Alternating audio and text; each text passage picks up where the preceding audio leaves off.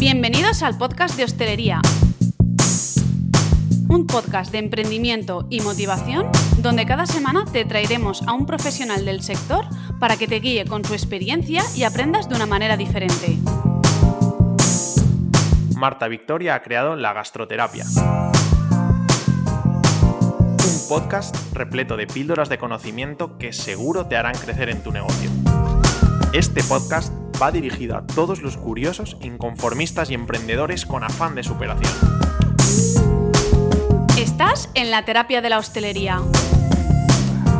Un podcast donde prevalecerá el factor humano y te sentirás identificado con las experiencias de otros. Bienvenidos a la gastroterapia.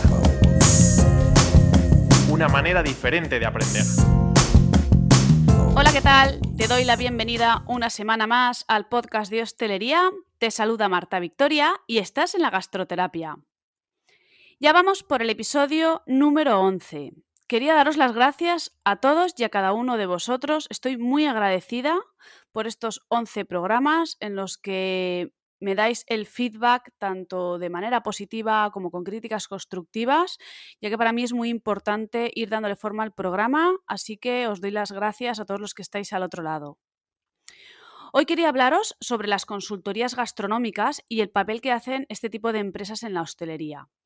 Y es que en otros programas las hemos mencionado y calificado como algo importante, ya que como bien hablamos en el episodio 2, donde Cristóbal estuvimos hablando sobre la parte de que un hostelero no tiene por qué saber de hacer de todo, y me gustaría aportar más información sobre lo que hacen ya que se dedican. Hoy vamos a tratar temas como los errores más comunes que suelen darse en los negocios, los servicios que ofrecen este tipo de empresas, aspectos positivos y negativos que tiene emprender en una consultoría, y además vamos a hablar con los invitados sobre la parte personal, cómo fue emprender esta consultoría. Cuando digo invitados os hablo de dos y es que tenemos en el programa a Too Many Chefs, Carlos y Tommy, una pareja de lo más divertida, pero que no es oro todo lo que reluce y como bien dicen ellos, hay mucho trabajo detrás que no se ve. Carlos Medina siempre ha estado ligado a la gastronomía, comenta que su padre lo llevaba de restaurante en restaurante y es lo que le animó a estudiar cocina entre otras cosas. A raíz de su participación en el programa Top Chef en España, empezó a nivel particular a realizar cambios de carta, platos y lo que le iba llegando sin buscarlo, por lo que una propuesta laboral hizo que se volviese a Valencia, ya que todo esto lo iba tratando desde Miami, es a donde él vivía en aquellos entonces. En el otro lado tenemos a Tommy, aparejador hace 10 años y que a raíz de la crisis anterior hizo que se adentrase a trabajar en la hostelería casi por supervivencia. Esto hizo que se pusiese a estudiar cocina ya entrando en los 30, pero él lo tenía claro, cogía todo el trabajo que se le ofrecía con tal de adquirir experiencia de una manera rápida. Ha pasado por todo tipo de restaurantes, desde cocinas de autor, caterings, vegetarianos, pizzerías, tabernas, y esto le hacía aprender y adquirir la adaptación al cambio de una manera muy rápida. Los caminos de Carlos y Tommy se juntaron, conectaron y hoy, tras cinco años después, son una consultoría gastronómica con un ingrediente divertido, pero con un volumen de trabajo brutal. No voy a alargar más su presentación, prefiero que los escuchéis, pero no sin antes hablaros de mi patrocinador, Oelum 12. Como bien sabéis, Oelum 12 es un aceite premium de variedad picual calificado como el mejor AOV Premium en el panel de cata de armonía en Italia para la campaña 2019-2020. Toda su gama de aceites y, mermeladas las podéis encontrar en su página web www.oelum12.com y también en su perfil de Instagram oelum12. Quería también hacer un pequeño añadido en la mención de hoy y es que además de las botellas que ya tiene comercializadas, también tiene opciones de hacer botellas personalizadas con una imagen corporativa diferente. Esto que os cuento podéis verlo en su perfil de Instagram en diferentes formatos. Y ahora sí, voy a dar paso a Carlos y a Tommy y espero que os guste la entrevista.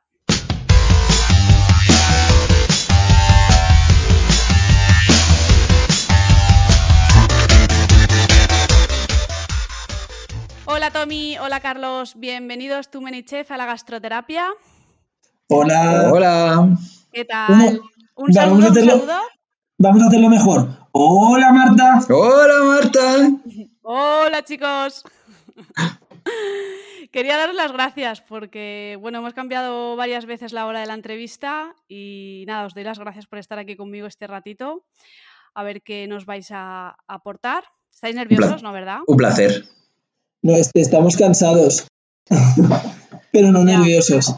Vale, vale, estupendo. Yo a mis invitados siempre les dejo que se presenten y yo he dado una pincelada en el inicio de quiénes sois, pero me gusta que el invitado se presente. Así que nada, os cedo la palabra.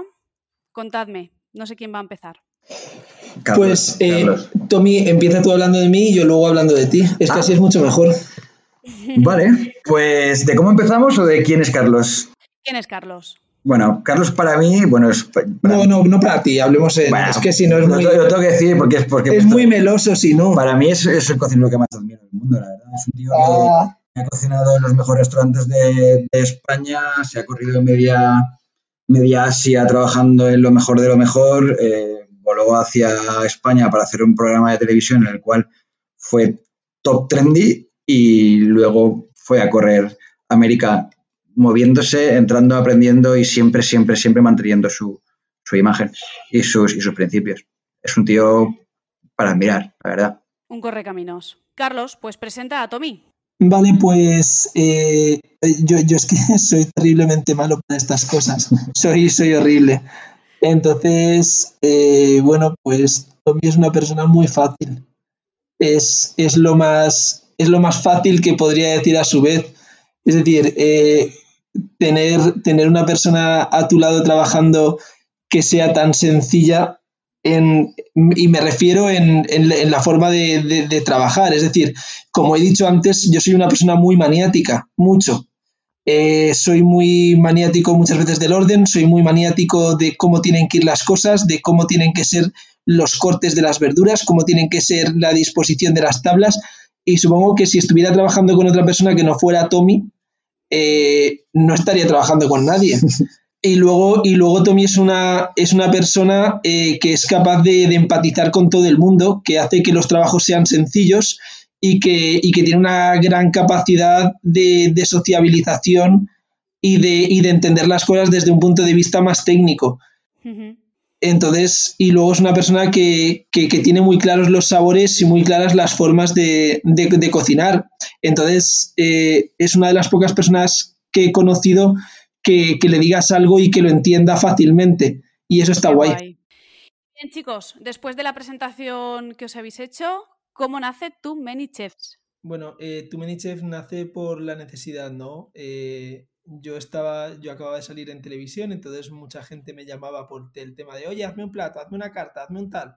Y me llamaron de un restaurante de Valencia, entonces fuimos a ese restaurante de Valencia eh, y entonces buscábamos, buscaban un jefe de cocina, entonces llamé a un amigo que teníamos en común, Tom y yo, y apareció, y, uy, perdón, voy a quitar las notificaciones, y apareció un segundo. Sin problema, estos son cosas del directo. Lo voy a meter esto, ¿eh? Ah, vale. Y, entonces apareció, apareció Tommy. Apareció Tommy como jefe de cocina. Eh, ya, como te digo, teníamos un amigo en común. Empezamos a hablar y hubo una conexión y un buen rollo muy, muy grande. Eh, era, un, era un restaurante de cocina asiática y las recetas eran relativamente complicadas y aun siendo relativamente complicadas, eh, se, se, supo adaptar muy bien y sabía llevar los ritmos de cocina muy bien y a partir de ahí entonces me surgió otro proyecto y dije, Jolín, eh, ¿por qué no trabajamos juntos? ¿Por qué no te dejas este trabajo y te pones a trabajar conmigo? Y ahí surgió el amor. El amor. Y, nos, pusimos a trabajar. Eh, tiempos muy duros, tiempos muy difíciles, hasta que llegamos aquí. Pues mira, me gusta que me hayas dicho eso, porque una de las preguntas eran si los inicios fueron duros. Mira, eh, voy a hablar yo y que luego hable Tommy, pero es que esta me encanta contarla a mí. Venga, va. Una, una vez fuimos a, una presentación de gastroemprendedores en la que, en la que bueno, resumiendo mucho, eh, eh, se presentaban proyectos de gente que había empezado. Y entonces aparece un tío diciendo, bueno, yo es que he montado un bar de zumos naturales en la calle Salamanca, en Madrid. Bueno, era, era todo como demasiado fácil. Entonces nos levantamos, eh, nos levantamos Tom y yo en plan de, ya, pero ¿Y de dónde sacas el dinero? ¿Sabes? Porque es que montar las cosas sin un duro cuestan una auténtica barbaridad. Y me estás diciendo que te está que te has montado una zumería de éxito de, de, la nada en la calle Salamanca. De la nada. Y exprimiendo, la, exprimiendo la naranja en su casa. Vale, eh, eh, básicamente, como ocurre en la mayoría de, los negocios que, arrancan así, eh, él, era, él era piloto eh, su socia era, vivía en Suiza haciendo no sé qué y la había conocido en Miami. Entonces entendemos que el nivel de vida, y al final era así, era altísimo y tenían un respaldo económico detrás. Tommy y yo empezamos trabajando eh, eh, sin poder montar la empresa. Eh, montamos la empresa con el primer cliente que cobramos. Exacto, es decir, con el primer cliente que cobramos, lo, primero que pudimos sacar limpio, em, fundamos la SL. Invertisteis, muy bien. Y a partir de ahí empezamos a, a trabajar al punto de que, como siempre decimos, eh, llegamos a tener un año y medio en el que cobrábamos, Tom y yo, nos sacábamos limpios al mes 100 o 200 euros. Eh, la, realidad es que Tommy vivía en casa de su madre y yo vivía de prestado. Yo vivía de prestado con Laura, o sea, era Laura quien me mantenía. Entonces, eh, era, era, fue fueron duros. Fue, fue muy duro, al punto de, de, que Tommy eh, dijo, bueno, eh, me voy a poner a, terminar eh, el máster de no sé qué de arquitectura, porque él había estudiado arquitectura, mm. para, para, valorar otras, otras cosas. Y al final, como ocurre con todo, cuando no puedes más, cuando tiras y das tu vida por un proyecto, surgen las oportunidades y aparecen. Y si, os hallan al camino.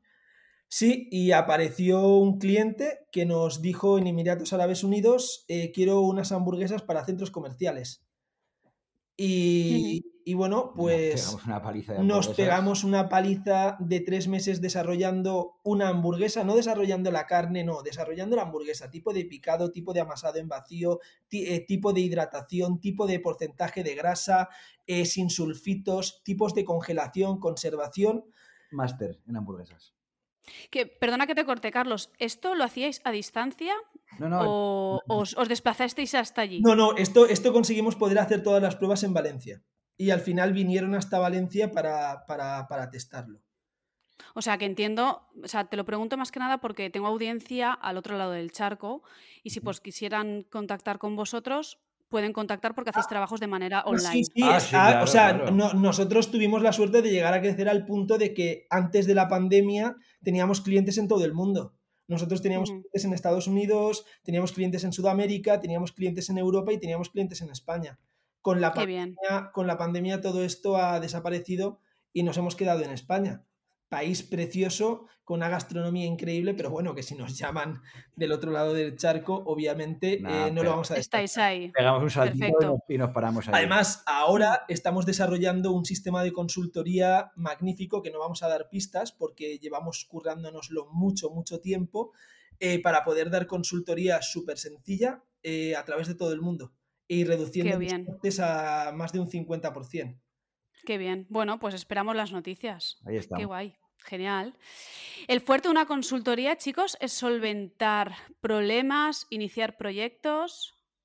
¿Qué me diríais? Pues depende de. Hemos evolucionado a varias, a varias cosas. En principio, yo siempre decía que al principio éramos solucionadores de problemas, porque, porque aunque no lo parezca, eh, España tiene una historia hostelera enorme y una España de errores mucho más grande todavía. Entonces solucionamos problemas que al parecer eran muy fáciles, pero todo el mundo tiene. Y ahora, con el después de la pandemia, creo que nuestro cliente ha cambiado un poco y, los valientes que quedan en pie necesitan crear conceptos nuevos y esto es lo que estamos haciendo más ahora. Reinventarse. Y sí que es cierto que aplicamos una cosa en la consultoría que creo que muchos consultores no hacen y no decimos que por eso nosotros seamos mejores, ni muchísimo menos, pero que creo que, que, la gente debería hacer y es que yo no pienso en mis conocimientos, yo no pienso en mis técnicas, Tommy no piensa en sus conocimientos y no piensa en sus técnicas, sino que si nos piden un bocadillo de tortilla de patata, es un bocadillo de tortilla de patata con alioli casero. Me, refiero, eh, no pensamos en esferificar, hacer espumas o meter cosas asiáticas cuando no corresponde meter cosas asiáticas. Es decir, eh, enfocamos mucho, mucho, mucho las necesidades de nuestro cliente. Lo decimos porque eh, eh, han aparecido otras consultoras eh, de, bueno, algunas de, pues creo que eran de Madrid o de no sé dónde, en las que, en las que sí que les habían expuesto un trabajo y ese trabajo lo que nos habían dicho es que finalmente no se había adaptado al cliente precisamente porque habían habían como puesto el ego del cocinero por delante. Sí. Básicamente lo que intentamos hacer es que nosotros creamos eh, eh, proyectos eh, rentables. Efectivamente. En España todo se ha olvidado durante muchísimos años que la hostelería es un negocio. tiene una mucha parte sentimental, mucha parte de familia, mucha parte de vecindad, mucha parte social, tus amigos, tal. Y nosotros hacemos negocios hosteleros. Creamos negocios hosteleros. esto lo, esto lo, lo, comentó Tommy Cristóbal. Al final, la hostelería es un negocio y es un negocio para sacar dinero. Obvio es. Entonces, aparte de que rentabilizamos, eh, luego, joder, esto está muy mal que lo diga, pero lo digo yo porque si lo dice Tommy me, va a dar vergüenza. Eh, yo, soy un puto friki, pero un puto friki eh, de verdad que a veces cuando lo veo desde fuera digo, estás enfermo, chaval. Ayer, ayer, me acosté a las 3 de la mañana, a las 3 de la mañana revisándome todas las cartas de todos los restaurantes de Madrid. ¿Esto es cierto o no, Tommy? Es verdad.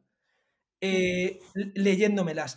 Entonces, al final, hay, hay un punto de inquietud que creo que, hace diferente eh, nuestra, nuestra, consulta, nuestra consultoría gastronómica. Primero, el nivel de friquismo y de conocimientos que absorbemos de otros proyectos para ver qué es lo que hacen y con eso ir en consecuencia a la tendencia que quiere el, eh, el cliente, siempre intentando ser muy, muy creativos y muy distintivos pero siendo muy realistas con lo que quiere y adaptándonos 100% a las necesidades para ser rentables y luego tener la suerte de tener un Tommy, que es esa persona que cuando, que cuando yo le digo, joder Tommy, esto es todo lo que se me ha ocurrido, esta es toda la retaíla, vamos a enfocarlo así, vamos a hacerlo así, me dice, no, esto tiene que encajarse de esta manera y de esta otra. Y al final es ese equilibrio entre el friquismo extremo y la y, la rigidez, y la, rigidez extrema. Me gusta que, hayas contado esto porque había una pregunta en la que os, pregunto que, cuando os, llaman para realizar un proyecto, si os adecuáis a la necesidad del cliente, le cambiáis la visión o os puede contratar por partes, porque una de las, de las cosas que no hemos eh, hablado es qué hace una consultoría, es decir, qué servicios ofrecéis. Y la pregunta siguiente, que ya me la has contestado, era si cuando os llama un cliente os puede eh, llamar por partes o le hacéis un conjunto de vuestra visión y lo que él necesita con la visión que tenéis vosotros, que esto ya me lo has contestado. Nosotros nos adaptamos un poco a lo que necesita cada cliente. Si hay clientes que nos han llamado solamente para que revisemos su carta, le saquemos costes y la adaptemos un poco a lo que es el mercado, y, hay clientes que quieren que le hagamos un, negocio desde cero. Adaptamos un poco a todo. Sí que es verdad que creemos que nuestro paquete completo da mejores resultados. Es mucho sencillo crear cosas nuevas o remasterizar toda, toda una propuesta desde principio a fin que ir poniendo parchecitos, pero nos adaptamos Así es. Así es. ¿Qué servicios ofrecéis? Pues eh, básicamente, eh, y, la experiencia nos lo, ha, nos lo ha demostrado, es centrarnos en lo que realmente sabemos hacer. Y lo que realmente sabemos hacer es eh, transformación, diseño, organización y estandarización, creación de cualquier modelo y desarrollo dentro de una cocina. Protocolo, eh, eh, protocolos de cocina, eh, estandarización de, cocina y luego trabajamos con personas maravillosas que forman parte de Too Many Chefs también, que hacen eh, desarrollo de, diseño de interiores, eh, desarrollo de cocinas o desarrollo de, productos de, sala, me refiero, de formación de sala. Pero si nos dices cuál es nuestro core, eh, en qué realmente somos buenos y en lo que normalmente no fallamos, es en cocina. Y todos los clientes sí que nos lo dicen, es decir, nuestro fuerte es la cocina y no nos queremos desviar de eso. Es decir, no queremos abarcar más de lo que sabemos que sabemos hacer bien. Muy bien, Carlos. Menos siempre es más. Muy bien. Y luego, ¿qué características? Un, punto que quería decir es que en la innovación, por ejemplo, eh, cuando queremos pensar en, algo que te he dicho antes, intentamos adaptar en nuestras técnicas. A lo que me refiero es que si nos piden un bocadillo de tortilla de patatas con alioli, y, y, tanto el bocadillo, o sea, tanto la tortilla como el alioli son elementos blandos, vamos a intentar buscar un equilibrio en el tostado del pan para que tenga el punto justo de tostado en el momento en el que el cliente se lo vaya a tomar o pensando en el momento en el que el cliente le vaya a llegar a casa. Que luego hay mil factores que, que se modifican, pero que, que a veces la innovación no está en la receta, sino en, el modo en el que el cliente se come el plato y llega a su, y llega a su casa o le llega a su mesa. Muy bien, me gusta. Cuando os, mandan empezar un proyecto de, nuevo, ¿cuál es la, la, consulta más recurrente? ¿O cuál es la llamada de socorro más recurrente? Uf, bueno, un proyecto nuevo, eh, la gente nos llama y nos, y nos cuentas cuál es su, idea o lo que quiere montar y nosotros nos dedicamos a, darle forma. Y a darle forma. lo que es el mercado, porque entiendo que si tú vas a, al Balat del Soreis por ejemplo, o a Mediana, a mi pueblo, y quieres montar un restaurante etíope de estrella Michelin, decimos que no. Te voy a decir, no te lo voy a montar. Primero, porque no es el sitio donde va a funcionar. Y segundo, no conocemos muy bien la cocina etíope. Y tercero, intentaremos algo, algo que en Meliana que algo realista funcione. O sea, es decir, intentamos, las premisas es eficiencia, somos muy eficientes trabajando, somos muy rápidos. Y foco. Eh, y muy enfocados a, que el, negocio sea rentable. Y si algo no funciona, decimos que no. Está muy bien tener muchos clientes, y, pero nosotros hemos pasado hambre, entonces sabemos que hay veces que hay que aguantarse y hay que decir que no. Porque no vas a llegar y es mejor hacer un trabajo bien hecho que hacer uno por querer hacerlo. yo no voy a cocinar nunca eh, comida argelina porque no he estado en Argelia. Bueno, si vamos. si vamos, entendemos la, cocina argelina y conseguimos hacerlo, lo haré. Y de hecho, un cliente que nos surgió que, no, del cual desconocíamos el tipo de cocina, subcontratamos a, una persona que era muy, muy buena en esa cocina para que desarrollara todos los puntos de sabor en base a la creatividad que nosotros le habíamos dado. Y fue la única vez que lo hicimos. Eh, teniendo en cuenta que nuestro foco va a ser siempre sobre las bases de cocina que entendemos y si no las entendemos no las, quiero, no las No trabajáis.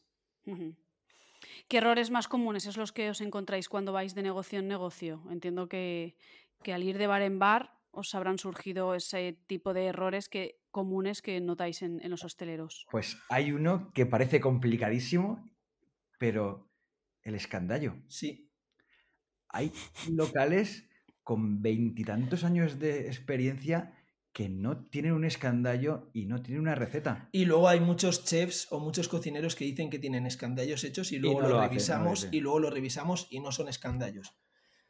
La, cuenta de la vieja de, bueno, el pollo me cuesta 4 y le pongo 140. No, no funciona. Es decir, ¿y la, merma dónde está? claro, entendamos que cuando Tommy se pone con el equipo de con todas las personas con las que suele desarrollar escandallos y demás, o cuando se pone el solo, porque yo no hago escandallos ni a la de tres, eh, eh, se, puede pasar para cinco, para una carta de 10 platos se puede pasar tres días o dos días, pero es que hay que analizarlo, hay que ser meticulosísimo, hay que ver todos los precios, hablar con proveedores, eh, pesarlo todo, es decir, es un... Es un es un trabajazo. cada vez que haces una receta con escandallos tienes que por lo menos hacerla tres veces y dirás, wow, con una suficiente, ¿no? A veces los pesos fallan, a veces las básculas están mal, a veces eh, la primera vez que las haces están bien, pero luego cuando las hace el cocinero no las ha hecho bien y las tienes que volver a readaptar. Es un trabajo eh, tedioso. Sí. Eh, Cristóbal nos comentó en el, en el, programa que hicimos sobre escandallos que hasta la manera de cortar puede incluso cambiar. Completa, sí.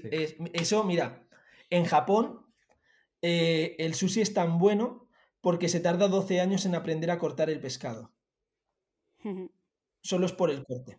El corte precisamente puede hacer que, la merma de, un, de, una patata o de un pimiento sea del 33% o del 40% o que sea del 20%.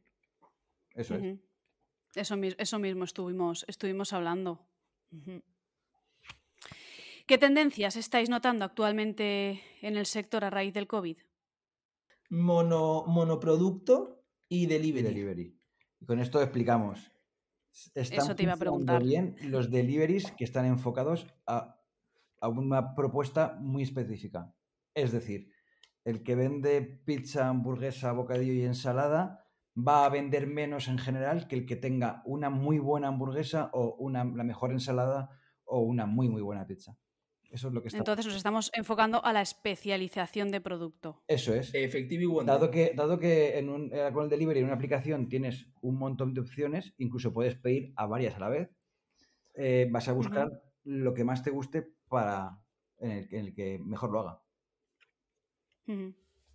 ¿Qué proyecto es el último que habéis lanzado y, y está en pleno auge? He visto Eh, algo por las redes. A ver, eh, te- ahora mismo tenemos dos proyec- tres proyectos, dos proyectos que están muy guays. El de León, que a mí me encanta, bueno, me parece divertidísimo. Pero todavía no está en auge. Que aún no está en auge, se está empezando, que nos parece un proyecto espectacular. Y Rollester. ¿Os apetece hablar del de León? Y Sí. Bueno, o todavía el- no podéis. Sí, no, el, sí, sí. el- el de León lo resumimos muy rápido. Es una empresa eh, de riego que controla regadíos en páramos de León, La Rioja, Navarra y Canarias y que se da cuenta de que en determinadas zonas de los páramos muy alejadas hay personas que les encantaría que les llevaran la comida agricultores y demás porque están muy entretenidos en sus regadíos, en sus campos y viven muy lejos de cualquier sitio y, la, y el fin de poderles llevar comida a un sitio remoto les favorece, pero quieren comida de cuchara. Entonces empezamos este proyecto casi como una obra social, Un poco de desarrollo, desarrollo rural. desarrollo rural, eh, enviando, enviando comida de cuchara diaria a diferentes eh, partes de los páramos de Castilla y León. Y esto está empezando a, creer, a, a crecer hasta las expectativas que tenemos a dos meses de empezar a hacer 100 menús diarios. Con, pre- con previsión de llegar a, a mucho más. Aparte, vamos a abrir un restaurante y aparte hay expectativas de abrir otro más en León. O sea que al final nos haremos medio leoneses. Sí, sí, además que se vive muy a gusto allí, ¿eh? muy tranquilo. Y, en- y luego en Valencia la está petando Rollester. Que eso ya imagino que todo lo Doy conocéis. fe. Y Sí, si no sí, lo sí, sí. conoceréis, pedid, que son muy buenos. Sí, así es. No lo he probado todavía, Pues pero mal, lo tengo súper pendiente. Bueno, Si es que aquí a Foy- mira, un, un- un gap de negocio sería que el delivery llegara a los pueblos de la periferia de Valencia. Porque al final llega los cuatro de siempre, la pizza, el kebab y el chino. Te- ya está. eh, O sea, te- aquí a los tenemos- pueblos de la periferia de Valencia no nos llega nada. Tenemos un proyectillo en mente por ahí que tiene que ver con eso, pero claro, tenemos muchas cosas en la cabeza y al final tenemos que enfocar mucho en nuestro trabajo. No para Carlos, o sea, la cabeza de Carlos son, eh, son ideas cada día y, y hay que seleccionar unas pocas. Porque todo no se Bueno, puede. chicos, pues a mí como también me ha surgido una idea nueva para añadir al programa, ya Venga. sabéis que he subido a Instagram que el- la audiencia me pregunte Ujú. qué querían que os preguntara. Y he tenido un- una ronda de preguntas bastante extensa, pero para no alargar más la, más la entrevista, porque todavía me quedan algunas, voy a preguntaros preguntas que me han, que me han hecho hoy a mí en mi perfil de Instagram. Venga, va. Una nos la hace eh, Delisei Couplé y nos pregunta consejos para gestionar un proyecto en pareja. No tiene por qué ser una pareja sentimental, sino en dúo. Uf, Eh, es- es- es- no, esto es, Es, muy es sencillo. como es vuestro caso. Es decir, Venga. ¿qué Es- consejos es- daríais a, unas, a dos personas que quieren lanzar un proyecto? Es muy sencillo, eh, llevarse tremendísimamente bien. Pero, pero no llevarse bien de ser amigos, sino saber que esto os podéis complementar. Es decir, eh, yo soy una persona muy nerviosa, Tommy es muy tranquilo. Eh, Yo soy una persona muy que está todo el día pensando mil cosas. Tommy es una persona en ese aspecto más cauta. Di tú más. A ver, eh, yo creo que es un poco saber qué es lo que tiene la otra, la otra persona que no tienes tú y qué es lo que da y lo que das tú. O sea, y tener muy claro qué es lo que necesitas de la otra persona. Conocerse el uno y el otro. ti. ¿vale? Y luego tener un poquito de manga ancha porque siempre hay rencillas, porque obvio pasas más tiempo con tu socio que con tu pareja y obviamente Yo, yo, rencillas hay. yo veo más a Tommy que a mi mujer. Y yo. Si me viera él más a mí que yo a él, sería un poco raro. Es lo que pasa con los compañeros del trabajo. Pues sí. Bueno, vamos a por la siguiente pregunta. Voy a hacer tres. Esta me la han mandado para Carlos y viene desde Malta. Ole. Hola. So let's talk in English, ¿no? Vamos. Viene desde Malta de un chef valenciano, chef Francisco Carrasco, y te pregunta, Carlos, Uy. volvemos al pasado. ¿Cómo ima- imaginaste que infusionar tierra iba a funcionar? Pues eh, eh, volvemos un poco a, lo mismo, es, es, friquismo de libros. Eh, podríais, sí, no, o sea, se, podría decir que, la primera infusión de tierra o el primer destilado de tierra lo hace Jordi y Joan Roca en el taller de Can Roca, pero más allá de eso, la primera vez que se hace un destilado de tierra o se empieza a infusionar tierra es en Les Creativos de Narisawa, Yoshihiro Narisawa en, en Tokio, en un restaurante y así me podría empezar a darte referencias hasta el infinito, pero tampoco entiendo que estos datos aporten mucho. Entonces vuelve a ser eso, vuelve a, ser, bueno, eh, estaba en un huerto, tenía que dar de comer eh, algo que supiera tierra, si se infusiona en, en, aceite el carbón, ¿por qué no voy a fusionar en aceite tierra? Eh, era un poco eso, es darle a la cabeza y sobre todo siempre, como te digo, de, haber leído mucho y de tener mucha información en la cabeza para luego poder desarrollar tonterías como esta. Y tener creatividad. Muy bien. Pues vamos con la última que nos la hace nuestro queridísimo Félix Chaques de Restaurante Tosi. La he elegido por... a, Félix le quiero mucho, es un muy crack ese tío. Sí, es muy, muy crack. Aparte tiene unas ganas de aprender tremendas. Tres está Toshi, ¿eh? Eh, mira, Laura, Laura me dice que está en su top 2 y Laura es la, persona más, más crítica del universo y yo lo digo, o sea, para mí Tosi es, es referencia en cuanto a sabor. Y luego además Félix, joder, es que es un tío muy guay. Desde el punto de que es eh, celíaco por convicción y abstemio y toda la movida, o sea, me mola mucho su forma de pensar. Sí, a mí también. Yo lo conocí a través del podcast y ya te digo que hemos conectado muy, muy guay. Es un tío genial. Sí. Así que vamos a lanzar su pregunta. Oído. ¿Podríais decirnos algo que hayáis aprendido y que hayáis dicho, esto lo debe de saber todo el mundo? Ostras. A ver, eh, hostia, es, es una pregunta... ¿Pero en plan negocio o en plan receta? Pues lo que os venga a la cabeza. Yo, no especificado. Yo, yo entiendo que si tuviéramos que compartir algo que, nos, encantaría, de hecho estamos haciendo un trabajo de divulgación enorme, Tommy y yo, para, para, llevarlo a, cabo a final... No dónde vas, me está dando miedo. el, proyecto que estamos desarrollando ahora con esta gente. ah, vale, vale, vale. Es, un proyecto de divulgación gigantesco que cuando vea la luz eh, todo el mundo sabrá nuestro trabajo. Eh, no se trata de un libro, se trata de un proyecto un poco más, más grande y creemos que siempre lo decimos que cuanto más...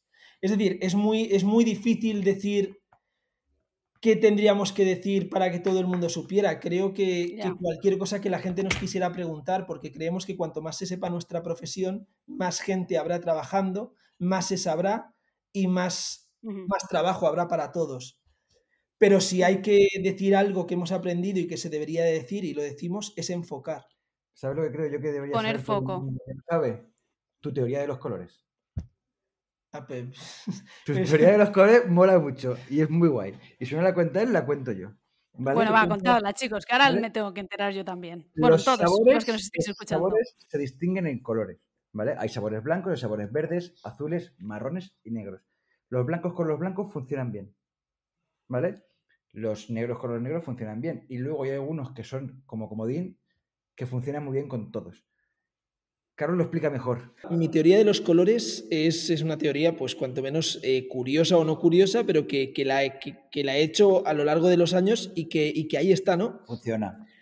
El, tema es, o sea, yo no sé si funciona o no funciona. A mí, por ejemplo, me hizo mucha ilusión cuando se la comenté aquí como ya de la escaleta y me dijo, hostia, pues tienes razón.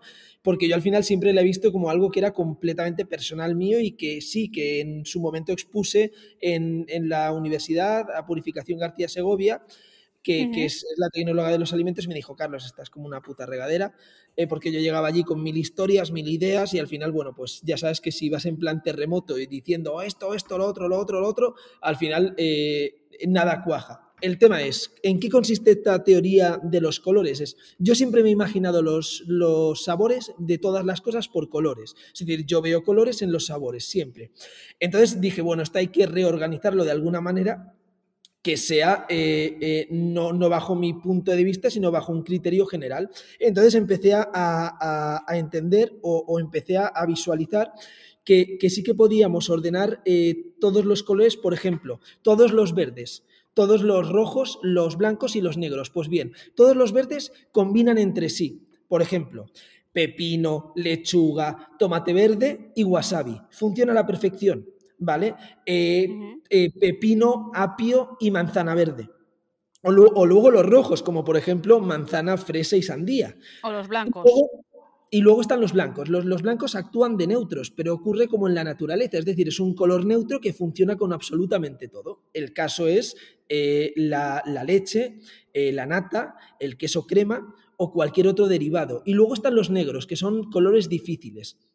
Bien, pues, pues estos colores que, son más difíciles cuestan de, combinar. Aún así, con las bases blancas combinan perfectamente, funcionan perfectamente.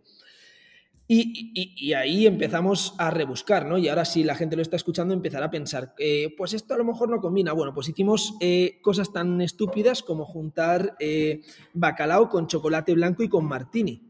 Y funcionaba perfectamente. conseguimos juntar cosas como el wasabi y el kiwi. O ya luego millones de cosas. Y luego siempre con la referencia de que bechameles, cremas, quesos frescos todas estas partes blancas funcionaban y se complementaban perfectamente. Y estos, y luego los, los colores eh, que eran más, perdonad, estos temas de directo se ha activado el, el, el, sonido lo, de. Lo voy, a, lo voy, a, poner, ¿eh? Vale, perfecto. Y ya está. Entonces, eh, los colores negros son colores eh, difíciles de combinar, como por ejemplo la Coca-Cola, la morcilla o el curry japonés o el café. Pero luego, por ejemplo, el, aquí, aquí entra lo curioso, coliflor con café funciona perfectamente. Y son dos cosas que dices, wow. No, eh, pero por ejemplo, la morcilla y la Coca-Cola funcionan perfectamente. La morcilla el queso funciona, la morcilla la bechamel funciona, la morcilla el nata funciona. Entonces, eh, aquí lo que conseguí es darle una vuelta a mi visión de los colores a una visión un poco más pragmática. Y básicamente esto era. Yo, entonces. Te voy a decir una cosa me acabo de dar cuenta que yo le llevo diciendo esto que funciona de hace cuatro años y el otro día se lo dice aquí como ya y ahora sí que mola. ¿Sabes? A ver, eh, eh, eh, sí que es cierto que, estas cosas son un poco más complicadas y que yo siempre decía, joder, esto lo tengo que demostrar con un ciego. Entonces yo le decía, puri, puri, lo que hay que hacer aquí es contratar a un ciego en la universidad y que teste estas cosas. Y claro, pues ya te digo, chalao. Que esto es lo que, lo que viene siendo las propiedades organolépticas. Eh, efectivamente, sí, bueno, eh, más o menos al final las propiedades organolépticas sí se refiere a todo el tema del sabor y demás, pero sí, algo. está relacionado al sabor. Está relacionado. Pues bien, chicos, ya estamos ya terminando la, entrevista y no sé si sabéis que yo acabo mis entrevistas de tres, con tres preguntas finales. Una es que dejo, eh, y esta me da mucho miedo con vosotros, le doy al invitado la posibilidad de que me haga una pregunta a mí y eh, bueno, os cedo la, palabra. Te toca a Tommy. Eh, estoy pensando, que estoy pensando, no, me, presiones. Bueno, pues yo, sí, yo, sí que te voy a hacer una pregunta, Marta, y es, eh, tú entrevistas a muchos hosteleros, tú entrevistas a muchas personas del mundo del retail, de, del Oreca, del canal Oreca, y es, ¿qué, ¿qué, consejo nos darías a todos los hosteleros en estos momentos tan difíciles de crisis en los que absolutamente todos, y nos incluimos nosotros, nos estamos resintiendo. Estamos pasando por momentos duros, sí, y yo ahí también me incluyo. Pues bueno, ¿qué consejo nos daría, os, daría y, me daría y nos daríamos entre todos? Creo que en estos momentos es uno de los momentos en los que más apoyo tenemos que tener entre unos y otros y ya no vale el ego del cocinero, el machaque de mira este ya ha tenido suerte, eh, todos esos eh, cositas que se van viendo y, yo lo comento porque he estado cinco años de bar en bar y lo he visto y lo he vivido. Entonces, creo que todo eso debería de pasar siempre a un segundo plano y entre unos y otros aportarnos y, estar más unidos que nunca. Al final, cada uno tiene una personalidad, una idea distinta y, todos somos, mm, hacemos un puzzle en este sector. Yo, yo, desde aquí eh, lanzo un mensaje by Too Many Chefs y es, eh, nosotros queremos a todos. O sea, absolutamente a todo el mundo.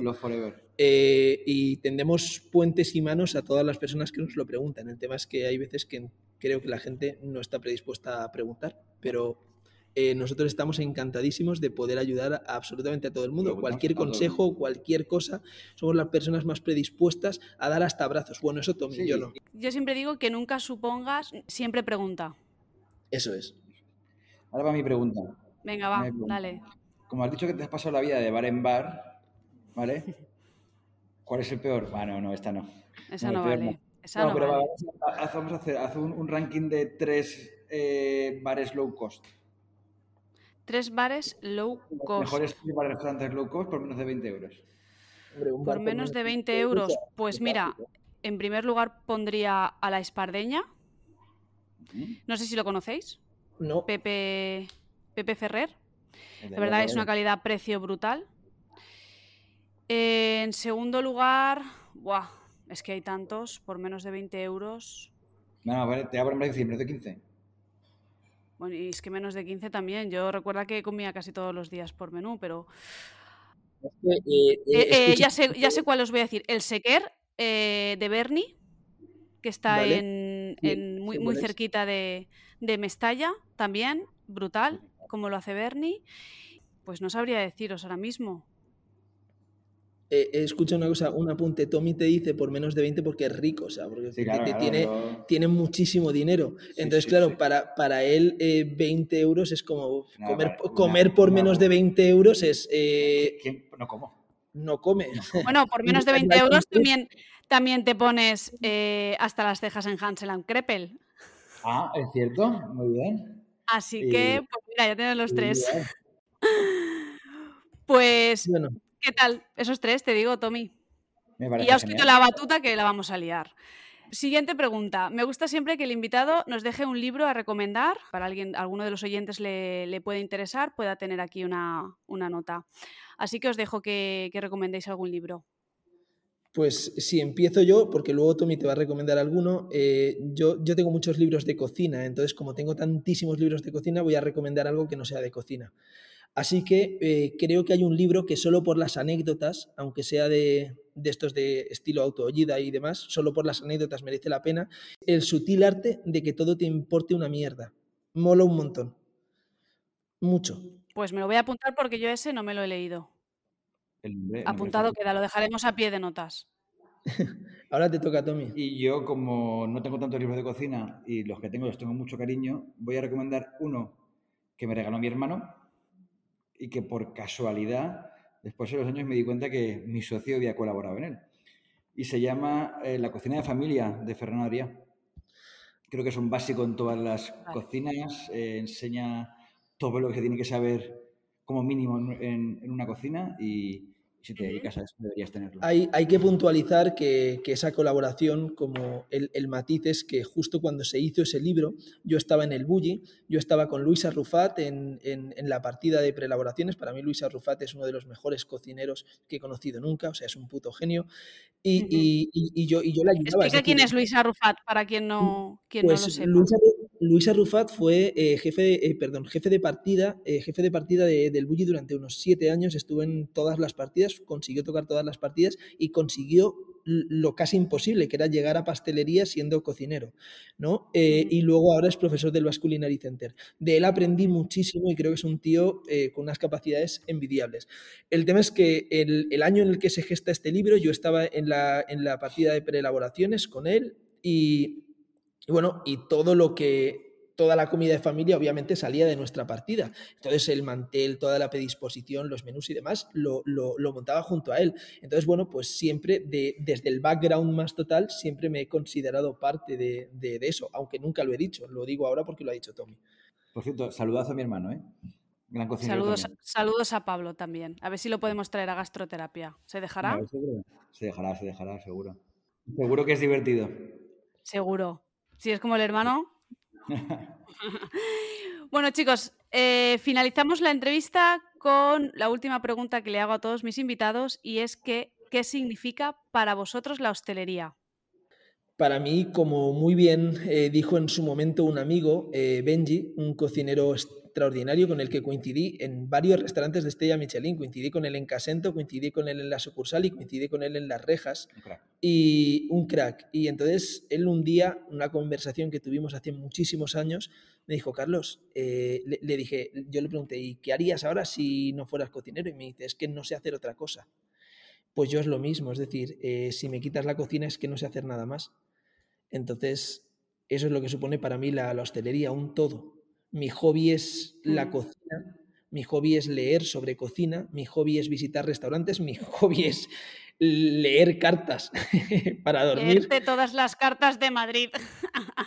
de los restaurantes. Entonces, para mí lo es todo. Para mí es un, absoluto eh, principio y final. Es de la Z a la A, como decía Wes Anderson en una de sus películas. Hostia, pues mm. Para mí, obviamente, me encanta la cocina. Me toca a mí, ¿no? Sí. Sí, te toca a ti. me encanta la cocina, adoro la cocina, siempre he cocinado en mi casa, pero para mí es más una vocación tardía, es decir, un escape. Yo estudié algo muy técnico eh, y llegó un momento en que decidí dedicarme a la cocina y la verdad es que fue algo que me hace súper feliz me encanta lo que hacemos, me encanta lo que hago, me encanta cómo lo hago y, una manera de abrirte puertas y, nuevas experiencias brutal. Disfrutas lo que haces. Yo es muy importante. no tan bien y las, y las aplico todas a cocina, así que supongo que eso es lo que hace, hace no el mejor cocinero ni un gran cocinero, pero me hace cocinero. Qué bonito, qué bonito chicos. ¿Cómo me ha gustado esta entrevista? ¿Cómo me ha gustado? Sois unos cracks. Para terminar, ¿dónde os pueden encontrar? ¿Cuáles son vuestras redes sociales? Y si alguien quisiese contactar con vosotros, eh, ¿de qué manera puede hacerlo? Pues eh, a, través, bueno, a ver, eh, siempre decimos que nuestras redes sociales son Too Many Chefs, pero en realidad yo estoy haciendo todo el día paridas sobre Tommy en mis redes, en Waychef, W, ya lo puedes poner a pie de página porque hay veces que lo dices y no, y no se entiende. Y luego Tommy las comparte todas. Y luego, por supuesto, en tumenichef.com y, y, por ahí va a salir toda nuestra, toda nuestra información. Pero si quieren ver un perfil de trabajo, Tumenichefs, y si quieren ver un perfil absurdo, eh, cuando estamos trabajando, ¿eh? Entonces es Waychef, porque cuando no estamos trabajando, la mayoría de las veces hubo morralla. Nos divertimos mucho trabajando. Pues eso es lo importante divertido. Eso es lo importante, chicos. Pues nada, hemos terminado la entrevista. Muchas gracias por estar este ratito en gastroterapia. A ti, muchísimas gracias. ¿Ah, pero ya se acaba entonces? Sí. ¿Quieres que te la vuelva a hacer? Qué corto. Sí, bueno, Pero ha estado muy guay. Me he divertido mucho con vosotros. Me alegro. Nosotros también. ¿Contigo? Pues gracias, chicos. Ha sido muy chulito. Nos vemos. Nosotros Yo también. Hasta luego.